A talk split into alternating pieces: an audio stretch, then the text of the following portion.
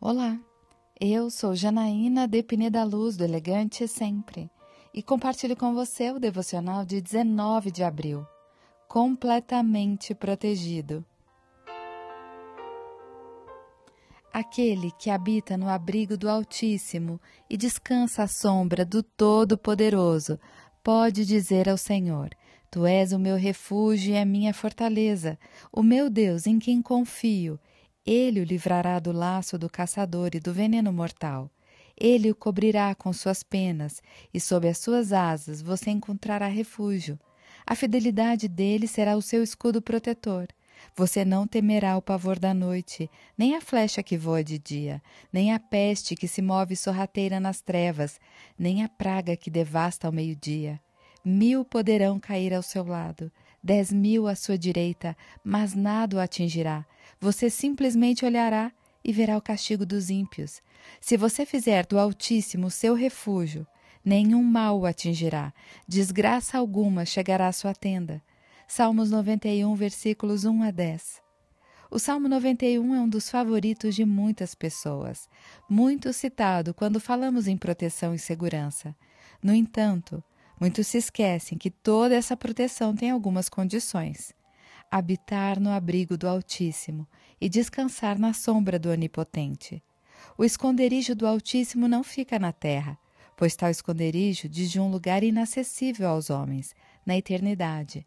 Porque assim diz o alto e sublime, que habita na eternidade, e cujo nome é santo, num alto e santo lugar habito como também com o contrito e abatido de espírito, para vivificar o espírito dos abatidos e para vivificar o coração dos contritos.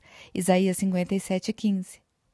Quem esteve no esconderijo do Altíssimo viveu entre nós e para lá voltou. Sim, Jesus. Analisando a segunda questão do primeiro verso, como Jesus descansou à sombra do Onipotente? Obedecendo a sua palavra.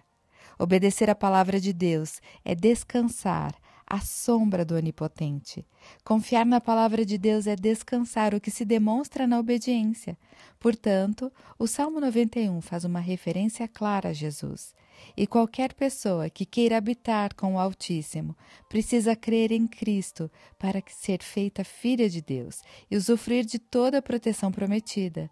Os nascidos de novo vivem em verdadeira justiça e santidade e serão, ainda aqui neste mundo, tal qual é Cristo. Dessa forma, o amor está aperfeiçoado entre nós, para que no dia do juízo tenhamos confiança, porque neste mundo somos como ele. 1 João capítulo 4, versículo 17.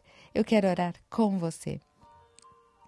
Pai, Creio em Cristo e por isso tenha confiança que já habito no teu esconderijo e descanso à tua sombra. Protege-me, Senhor. É isso que eu lhe peço, em nome de Jesus. E eu peço a você, siga comigo no site elegantesempre.com.br e em todas as redes sociais. Um dia incrível para você!